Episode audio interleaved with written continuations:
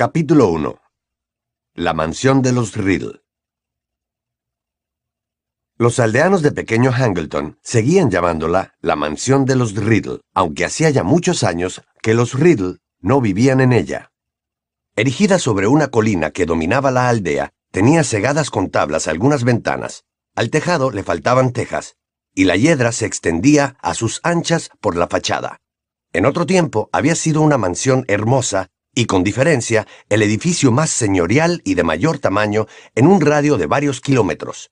Pero ahora estaba abandonada y ruinosa, y nadie vivía en ella. En pequeño Hangleton todos coincidían en que la vieja mansión era siniestra. Medio siglo antes había ocurrido en ella algo extraño y horrible, algo de lo que todavía gustaban hablar los habitantes de la aldea cuando los temas de chismorreo se agotaban. Habían relatado tantas veces la historia y le habían añadido tantas cosas que nadie estaba ya muy seguro de cuál era la verdad. Todas las versiones, no obstante, comenzaban en el mismo punto. Cincuenta años antes, en el amanecer de una soleada mañana de verano, cuando la mansión de los Riddle aún conservaba su imponente apariencia, la doncella había entrado en la sala y había hallado muertos a los tres Riddle. La mujer había bajado corriendo y gritando por la colina hasta llegar a la aldea, despertando a todos los que había podido. Están allí, echados, con los ojos muy abiertos. Están fríos como el hielo, y llevan todavía la ropa de la cena. Llamaron a la policía y toda la aldea se convirtió en un hervidero de curiosidad, de espanto y de emoción mal disimulada. Nadie hizo el menor esfuerzo de fingir que le apenaba la muerte de los Riddle porque nadie los quería. El señor y la señora Riddle eran ricos, snobs y groseros, aunque no tanto como Tom, su hijo ya crecido. Los aldeanos se preguntaban por la identidad del asesino, porque era evidente que tres personas que gozan aparentemente de buena salud no se mueren la misma noche de muerte natural. El ahorcado, que era como se llamaba la taberna de la aldea, hizo su agosto aquella noche, ya que todo el mundo acudió para comentar el triple asesinato. Para ello habían dejado el calor de sus hogares, pero se vieron recompensados con la llegada de la cocinera de los Riddle, que entró en la taberna con un golpe de efecto y anunció a la concurrencia, repentinamente callada, que acababan de arrestar a un hombre llamado Frank Bryce. ¡Frank! gritaron algunos. ¡No puede ser! Frank Bryce era el jardinero de los Riddle y vivía solo en una humilde casita en la finca de sus amos. Había regresado de la guerra con la pierna rígida y una clara aversión a las multitudes y a los ruidos fuertes. Desde entonces había trabajado para los Riddle. Varios de los presentes se apresuraron a pedir una bebida para la cocinera, y todos se dispusieron a escuchar los detalles. Siempre pensé que era un tipo raro, explicó la mujer a los lugareños, que la escuchaban expectantes después de apurar la cuarta copa de Jerez. Era muy huraño. Debo de haberlo invitado cien veces a una copa, pero no le gustaba el trato con la gente, no, señor. Bueno, dijo una aldeana que estaba junto a la barra. El pobre Frank lo pasó mal en la guerra, y le gusta la tranquilidad, eso no es motivo para... Mm, ¿Y quién aparte de él disponía de la llave de la puerta de atrás? La interrumpió la cocinera, levantando la voz. Siempre ha habido un duplicado de la llave colgado en la casita del jardinero, que yo recuerde, y anoche nadie forzó la puerta. No hay ninguna ventana rota. Frank no tuvo más que subir hasta la mansión mientras todos dormíamos. Los aldeanos intercambiaron miradas sombrías. Siempre he pensado que hay algo desagradable en él. Desde luego, dijo gruñendo un hombre sentado a la barra. La guerra lo convirtió en un tipo raro, si les interesa mi opinión, añadió el dueño de la taberna. Te dije que no me gustaría tener a Frank de enemigo. ¿A que te lo dije, Dot? apuntó nerviosa una mujer desde el rincón. Horroroso carácter, corroboró Dot, moviendo con brío la cabeza de arriba abajo. Recuerdo que cuando era niño a la mañana siguiente, en pequeño Hangleton, a nadie le cabía ninguna duda de que Frank Bryce había matado a los Riddle. Pero en la vecina ciudad de Grand Hangleton, en la oscura y sórdida comisaría, Frank repetía tercamente una y otra vez que era inocente, y que la única persona a la que había visto cerca de la mansión el día de la muerte de los Riddle había sido un adolescente, un forastero de piel clara y pelo oscuro. Nadie más en la aldea había visto a semejante muchacho, y la policía tenía la convicción de que eran invenciones de Frank. Entonces, cuando las cosas se estaban poniendo peor para él, llegó el informe forense y todo cambió. La policía no había leído nunca un informe tan extraño. Un equipo de doctores había examinado los cuerpos y llegado a la conclusión de que ninguno de los Riddle había sido envenenado, ahogado, estrangulado, apuñalado ni herido con arma de fuego, y por lo que ellos podían ver, ni siquiera había sufrido daño alguno. De hecho, proseguía el informe con manifiesta perplejidad, los tres Riddle parecían hallarse en perfecto estado de salud, pasando por alto el hecho de que estaban muertos. Decididos a encontrar en los cadáveres alguna anormalidad, los doctores notaron que los Riddle tenían una expresión de terror en la cara. Pero, como dijeron los frustrados policías, ¿quién había oído nunca que se pudiera aterrorizar a tres personas hasta matarlas? Como no había la más leve prueba de que los Riddle hubieran sido asesinados, la policía no tuvo más remedio que dejar libre a Frank. Se enterró a los Riddle en el cementerio de Pequeño Hangleton y durante una temporada sus tumbas siguieron siendo objeto de curiosidad. Para sorpresa de todos, y en medio de un ambiente de desconfianza, Frank Bryce volvió a su casita en la mansión. Para mí, él fue el que los mató, y me da igual lo que diga la policía, sentenció Dot en el ahorcado. Y sabiendo que sabemos que fue él, si tuviera un poco de vergüenza se iría de aquí. Pero Frank no se fue se quedó cuidando el jardín para la familia que habitó a continuación en la mansión de los Riddle, y luego para los siguientes inquilinos, porque nadie permaneció mucho tiempo allí. Quizá era en parte a causa de Frank, por lo que cada nuevo propietario aseguró que se percibía algo horrendo en aquel lugar, el cual, al quedar deshabitado, fue cayendo en el abandono. El potentado, que en aquellos días poseía la mansión de los Riddle, no vivía en ella ni le daba uso alguno. En el pueblo se comentaba que la había adquirido por motivos fiscales, aunque nadie sabía muy bien cuáles podían ser esos motivos. Sin embargo, el potentado continuó pagando a Frank para que se encargara del jardín. A punto de cumplir los 77 años, Frank estaba bastante sordo y su pierna rígida se había vuelto más rígida que nunca. Pero cuando hacía buen tiempo, Todavía se lo veía entre los macizos de flores haciendo un poco de esto y un poco de aquello, si bien la mala hierba le iba ganando la partida. Pero la mala hierba no era lo único contra lo que tenía que bregar Frank. Los niños de la aldea habían tomado la costumbre de tirar piedras a las ventanas de la mansión de los Riddle y pasaban con las bicicletas por encima del césped que con tanto esfuerzo Frank mantenía en buen estado. En una o dos ocasiones habían entrado en la casa a raíz de una apuesta.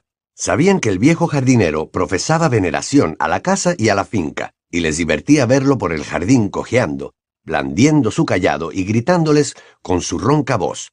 Frank, por su parte, pensaba que los niños querían castigarlo porque, como sus padres y abuelos, creían que era un asesino. Así que cuando se despertó una noche de agosto y vio algo raro arriba en la vieja casa, dio por supuesto que los niños habían ido un poco más lejos que otras veces en su intento de mortificarlo.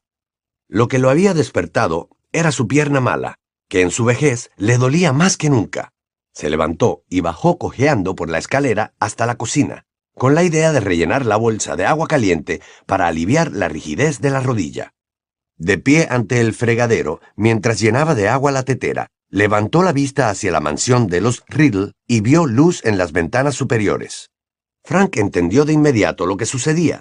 Los niños habían vuelto a entrar en la mansión de los Riddle, y a juzgar por el titileo de la luz, habían encendido fuego. Frank no tenía teléfono, y de todas maneras desconfiaba de la policía desde que se lo habían llevado para interrogarlo por la muerte de los Riddle. Así que dejó la tetera y volvió a subir la escalera tan rápido como le permitía la pierna mala. Regresó completamente vestido a la cocina y cogió una llave vieja y herrumbrosa del gancho que había junto a la entrada. Tomó su callado, que estaba apoyado contra la pared, y salió de la casita en medio de la noche. La puerta principal de la mansión de los Riddle no mostraba signo alguno de haber sido forzada, ni tampoco ninguna de las ventanas. Frank fue cojeando hacia la parte de atrás de la casa hasta llegar a una entrada casi completamente cubierta por la hiedra. Sacó la vieja llave, la introdujo en la cerradura y abrió la puerta sigilosamente. Penetró en la cavernosa cocina, a pesar de que hacía años que Frank no pisaba en ella y de que la oscuridad era casi total. Recordaba dónde se hallaba la puerta que daba al vestíbulo y se abrió camino hacia ella a tientas, mientras percibía el olor a decrepitud y aguzaba el oído para captar cualquier sonido de pasos o de voces que viniera de arriba. Llegó al vestíbulo un poco más iluminado gracias a las amplias ventanas divididas por parteluces que flanqueaban la puerta principal y comenzó a subir por la escalera, dando gracias a la espesa capa de polvo que cubría los escalones porque amortiguaba el ruido de los pies y del callado. En el rellano, Frank torció a la derecha y vio de inmediato dónde se hallaban los intrusos. Al final del corredor había una puerta entornada, y una luz titilante brillaba a través del resquicio, proyectando sobre el negro suelo una línea dorada. Frank se fue acercando pegado a la pared, con el callado firmemente asido. Cuando se hallaba a un metro de la entrada, distinguió una estrecha franja de la habitación que había al otro lado. Pudo ver entonces que estaba encendido el fuego en la chimenea, cosa que lo sorprendió. Se quedó inmóvil y escuchó con toda atención, porque del interior de la habitación llegaba la voz de un hombre que parecía tímido y acobardado. Queda un poco más en la botella, señor, si sigue hambriento. Luego dijo una segunda voz. También esta era de hombre, pero extrañamente aguda y tan fría como una repentina ráfaga de viento helado. Algo tenía aquella voz que erizó los escasos pelos de la nuca de Frank. Acércame más al fuego, colagusano. Frank volvió hacia la puerta su oreja derecha, que era la buena. Oyó que posaban una botella en una superficie dura y luego el ruido sordo que hacía un mueble pesado al ser arrastrado por el suelo.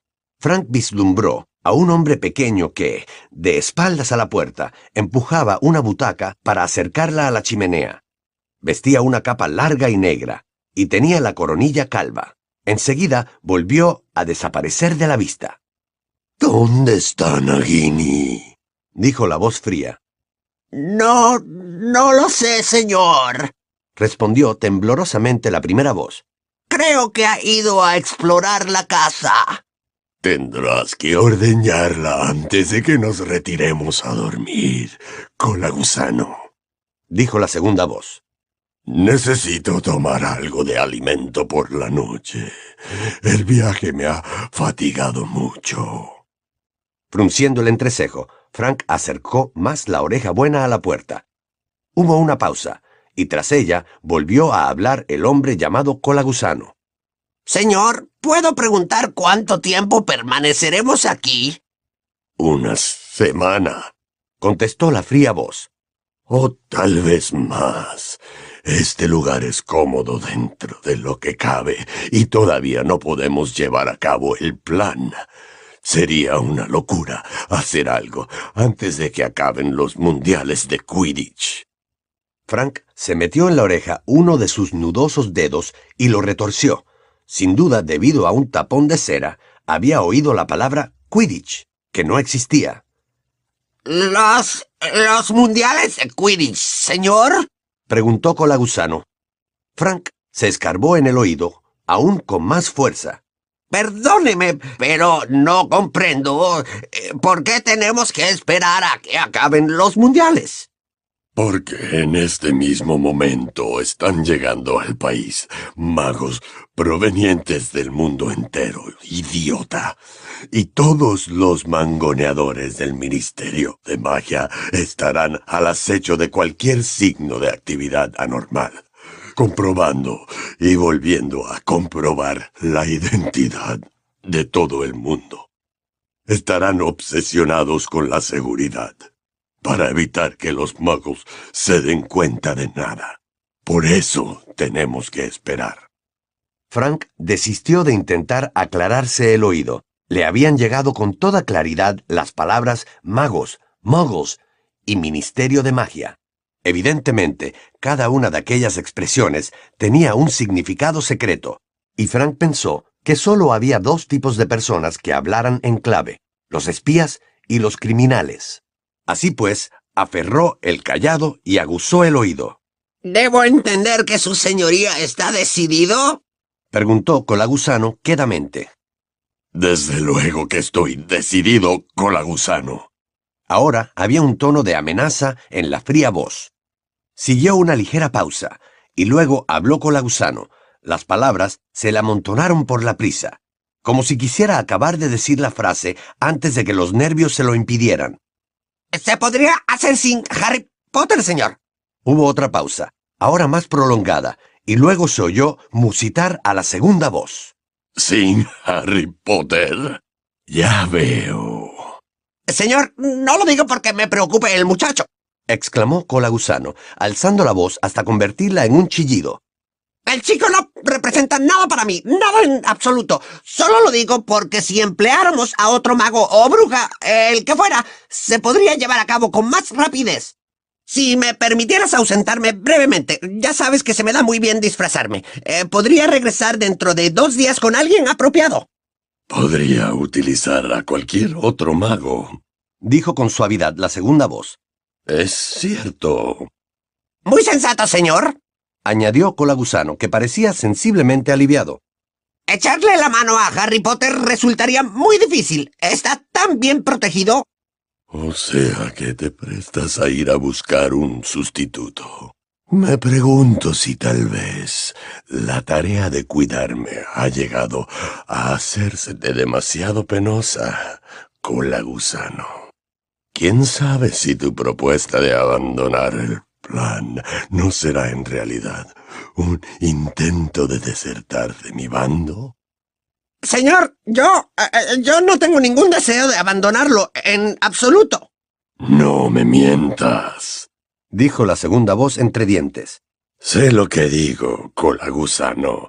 Lamentas haber vuelto conmigo. Te doy asco. Veo cómo te estremeces cada vez que me miras. Noto el escalofrío que te recorre cuando me tocas. No, eh, mi devoción a su señoría. Tu devoción no es otra cosa que cobardía. No estarías aquí si tuvieras otro lugar al que ir. ¿Cómo voy a sobrevivir sin ti cuando necesito alimentarme cada pocas horas? ¿Quién ordeñará a Nagini? Pero usted ya está mucho más fuerte, señor. Mentiroso. Musitó la segunda voz.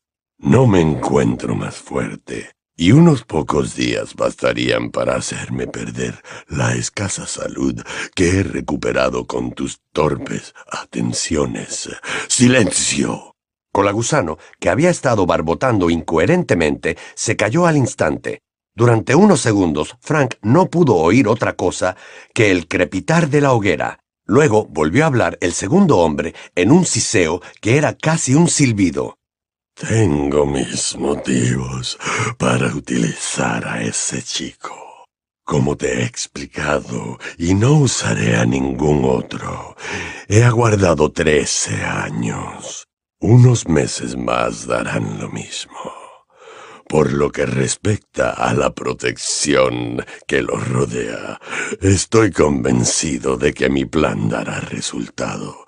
Lo único que se necesita es un poco de valor por tu parte. Un valor que estoy seguro de que encontrarás, a menos que quieras sufrir la ira de Lord Voldemort. Señor, déjeme hablar, dijo Colagusano con una nota de pánico en la voz. Durante el viaje le he ido dando vueltas en la cabeza al plan. Señor, no tardarán en darse cuenta de la desaparición de Bertha Jorkins. Y si seguimos adelante, si yo echo la maldición... Sí, susurró la otra voz. Si sigues el plan, Colagusano, el ministerio no tendrá que enterarse de que ha desaparecido nadie más. Lo harás discretamente, sin alboroto. Ya me gustaría poder hacerlo por mí mismo, pero en estas condiciones...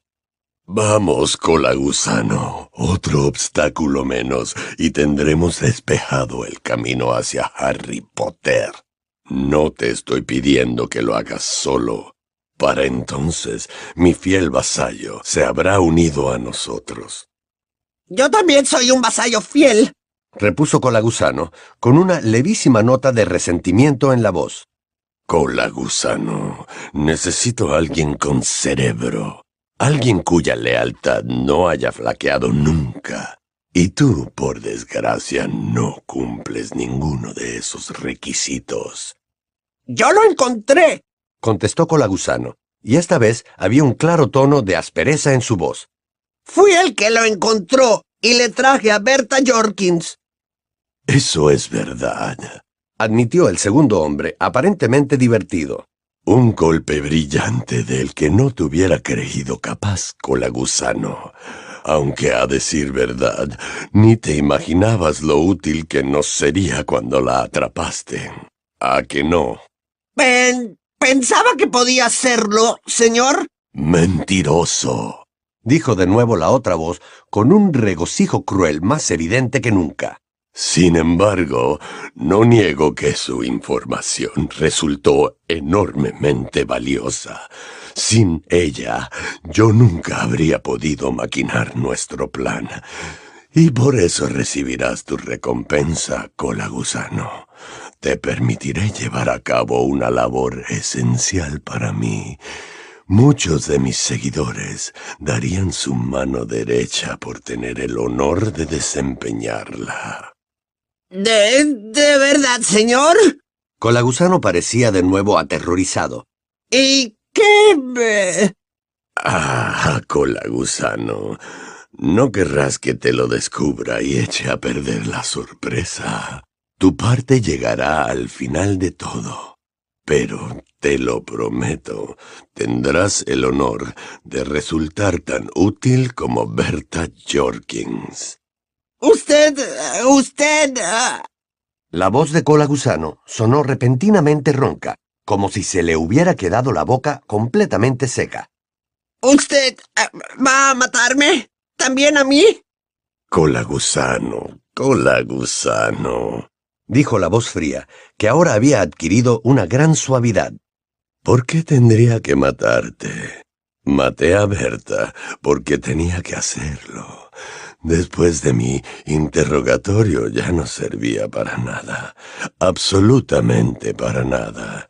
Y sin duda, si hubiera vuelto al ministerio con la noticia de que te había conocido durante las vacaciones, le habrían hecho unas preguntas muy embarazosas. Los magos que han sido dados por muertos deberían evitar encontrarse con brujas del Ministerio de Magia en las posadas del camino. Colagusano murmuró algo en voz tan baja que Frank no pudo oírlo, pero lo que fuera hizo reír al segundo hombre, una risa completamente amarga y tan fría como su voz. ¿Qué podríamos haber modificado su memoria? Es verdad, pero un mago con grandes poderes puede romper los encantamientos desmemorizantes, como te demostré al interrogarla. Sería un insulto a su recuerdo no dar uso a la información que le sonsaqué con la gusano. Fuera, en el corredor, Frank se dio cuenta de que la mano que agarraba el callado estaba empapada en sudor el hombre de la voz fría había matado a una mujer y hablaba de ello sin ningún tipo de remordimiento, con regocijo. Era peligroso, un loco, y planeaba más asesinatos. Aquel muchacho, Harry Potter, quien quiera que fuese, se hallaba en peligro. Frank supo lo que tenía que hacer. Aquel era, sin duda, el momento de ir a la policía. Saldría sigilosamente de la casa e iría directo a la cabina telefónica de la aldea pero la voz fría había vuelto a hablar, y Frank permaneció donde estaba, inmóvil, escuchando con toda su atención. Una maldición más, mi fiel vasallo en Hogwarts. Harry Potter es prácticamente mío, Colagusano. Está decidido. No lo discutiremos más. Silencio. Creo que oigo a Nagini. Y la voz del segundo hombre cambió comenzó a emitir unos sonidos que Frank no había oído nunca. Silbaba y escupía sin tomar aliento. Frank supuso que le estaba dando un ataque. Y entonces Frank oyó que algo se movía detrás de él, en el oscuro corredor. Se volvió a mirar, y el terror lo paralizó. Algo se arrastraba hacia él por el suelo, y cuando se acercó a la línea de luz, vio, estremecido de pavor, que se trataba de una serpiente gigante de al menos cuatro metros de longitud.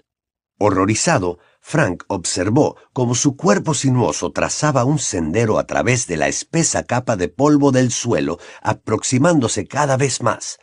¿Qué podía hacer? El único lugar al que podía escapar era la habitación en la que dos hombres tramaban un asesinato. Y, si se quedaba donde estaba, sin duda la serpiente lo mataría. Antes de que hubiera tomado una decisión, la serpiente había llegado al punto del corredor en que él se encontraba, e increíble, milagrosamente, pasó de largo. Iba siguiendo los sonidos silbantes y como escupitajos que emitía la voz al otro lado, y al cabo de unos segundos, la punta de su cola, adornada con rombos, había desaparecido por el resquicio de la puerta. Frank tenía la frente empapada en sudor, y la mano con que sostenía el callado le temblaba.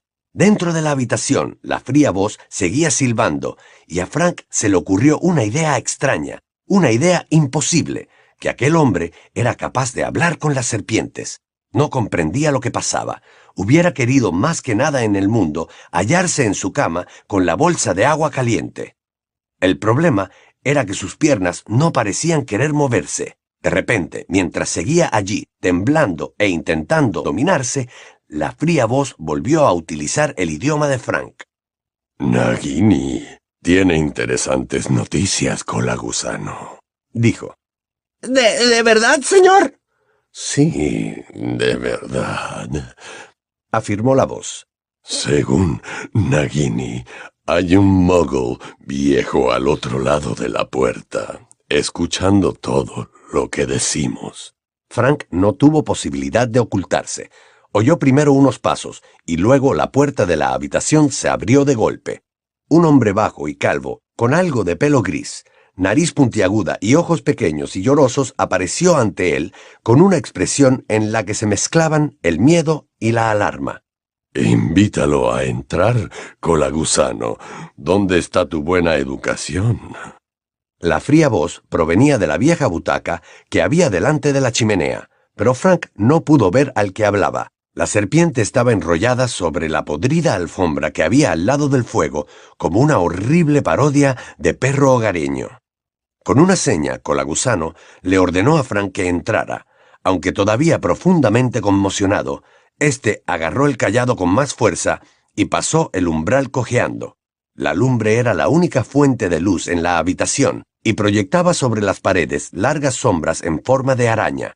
Frank dirigió la vista al respaldo de la butaca.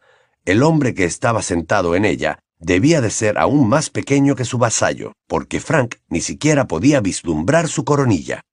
¿Lo has oído todo, Muggle? dijo la fría voz. ¿Cómo me ha llamado? preguntó Frank desafiante, porque una vez dentro y viendo llegado el momento de hacer algo, se sentía más valiente. Así le había ocurrido siempre en la guerra. Te he llamado Muggle, explicó la voz con serenidad. Quiere decir que no eres mago. No sé qué quiere decir con eso de mago, dijo Frank, con la voz cada vez más firme.